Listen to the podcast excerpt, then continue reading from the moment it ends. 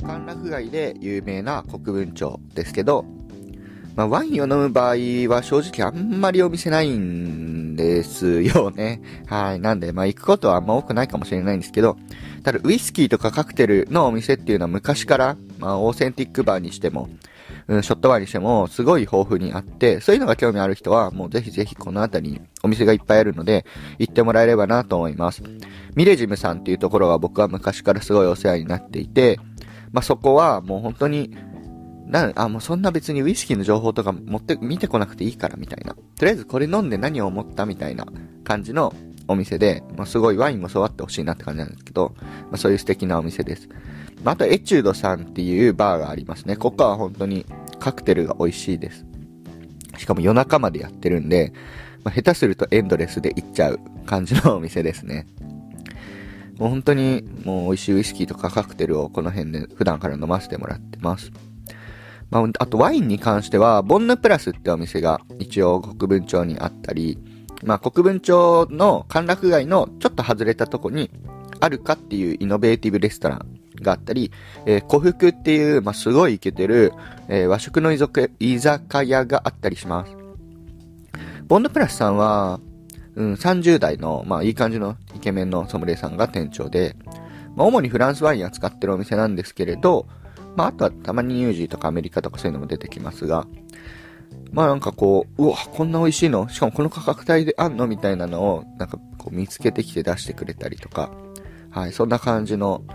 オーセンティックやけど、でも本当に美味しいワインを出してくれるなって感じのお店です。で、うん、その次、一応住所は国分町になるんですけど、まあ、国分町の歓楽街ではないエリア。先ほど話したエノテカのすぐそばにある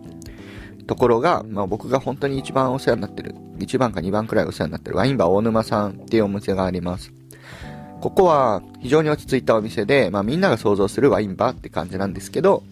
ただまああの、まあベロベロで行くところではないんですけど、もちろん。あの、敷居は全然高くなくて、ワインのことわかんなくても、大沼さんがすごい、うん、その人に合わせて、ワインを、全世界のワインを選んでくれる。まあ、そんな感じのお店ですね。あんま変な偏りとかもなくて、自然派がないかって言われたら自然派っぽいのもやってるし、まあ基本的には自然派じゃないものが多いですけど、でも本当非常にフラットにワインを扱われてるお店ですね。で精力的にもう他の飲食店さんとかとも最近コラボイベントやったり、まあ、スクールも、うん、ダブルセットのスクールで場所化したりしてやったりもしていて、まあ、今後の仙台のワイン業界を盛り上げていく、まあ、筆頭のお店かなっていうふうに思っています。で、ワインバー大沼さんから2、3分南の方ですね。まあ、5番の目城。まあ、そこもアーケードなんですけど、そこ歩いてったところにソアフっていうビストロがあります。夫婦でやってらっしゃるお店で、奥さんがシェフで、旦那さんがソムリエ、パティシエって感じのお店で、まあ、カヌレとかもめっちゃ美味しいんですけど、料理も美味しいです。まあ、ここはもう仙台で間違いなく、もう最も間違いなく、もう、唯一、唯一は言い過ぎか。まあ、でも本当に味がちゃんと落ち着いたバンナチュールを出してくれるお店ですね。あかんものは、あかんわって感じのお店です。まあ、なんつうか、うーん、難しいんですけど、まあ、うーん、なんだろうな、全然ポジショニングトークとかの話でもないんですが、うーん、まあ割とちょっと、まあ、うん、あかん状態のワインが出るお店も、仙台の自然派界隈は、うん、ゴニョゴニョって感じなんですけど、はい。まあ、ここは本当に大丈夫です。もう間違いない。もう絶対、もうここだったらもう美味しいワインちゃんと飲みます。もう僕もいつもお任せしてワインいただいてます。で、ソアフさんの向かい側少し北に、横丁があるんですよね。まあ、そこもちょっと風情ある横丁で、いろんなお店が本当に入ってるんですけど、そこにビストロジョバンって昔から、えー、あるお店で、軽めの一人でも楽しめるビストロ料理と、まあ、カジュアルなワイン。でも、美味しいワイン。てか、カジュアルな価格帯で美味しいワインを提供されてるお店です。頻繁に行くわけでもないんですが、まあ、たまになんかこう、ふらーっと行きたくなる素敵なお店です。あとは、横丁の中にバリカンテさんっていう、まあ、ワインスタンドというか、ワインバーというか、カジュアルなお店もありますね。イタリアワインとか豊富で、でも、自然派もあるし、イタリアもあるし、でもオーストリアとかもあるし、みたいな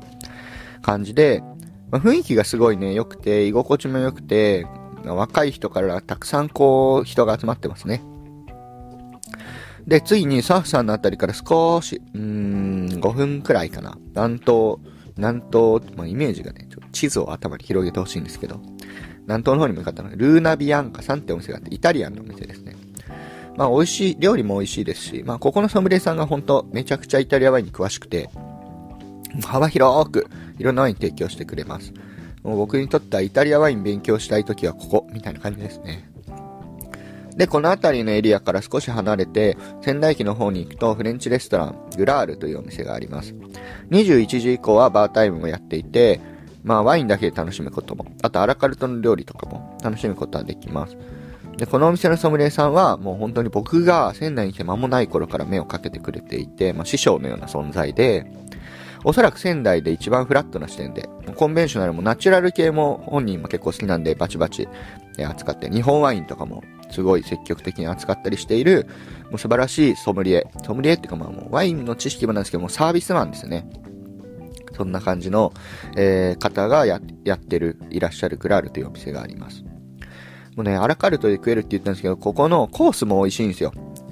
でも、もうここのアラカルトのイベリコ豚がもう好きすぎて、オープン当初からもう、何回食ったかな？もう、火入れバチバチっす。もう超美味しい。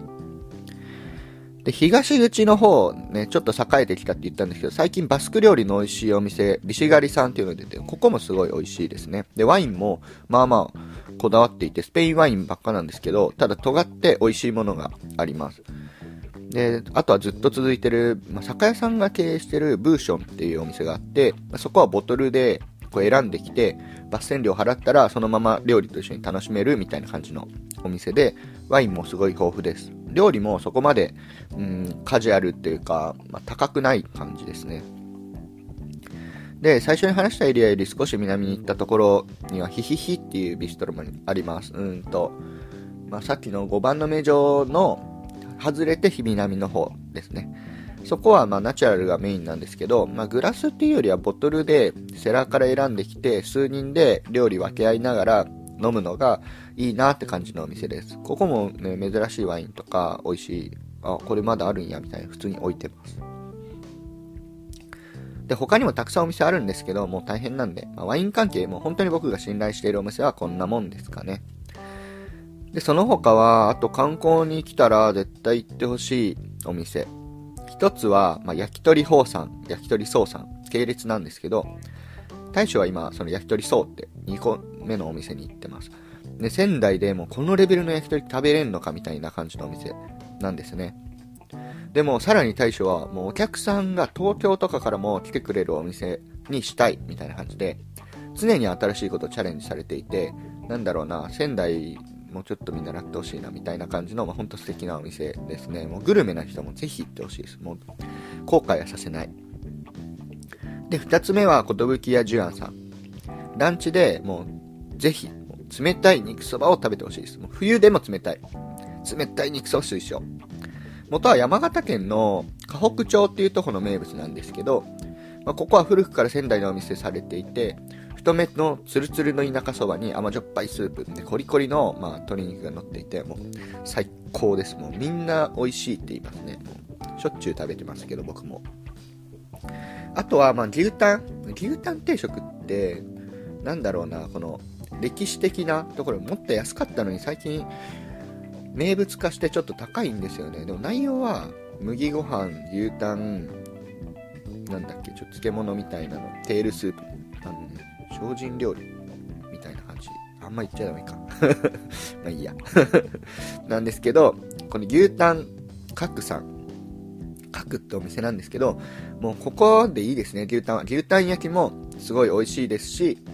あとはね、牛タンのタン叩きがめちゃめちゃうまいんですよ。ここが発祥なんですけど。ので、夜しか提供しないんで、で17時からやってて、まあ、予約も結構埋まるんですけど、まあ、17時に予約するなり、まあ、もう、かけ、その時間に書き込むなりして、それだけ食べて、あと他のお店行くとかも、そんな感じでもいいんで、つまむだけでもいいんで、ぜひ食べていただきたいお店です。はい、うん、ちょっとやっぱ長くなってきたんで、また分けようかなと思います。次は僕が、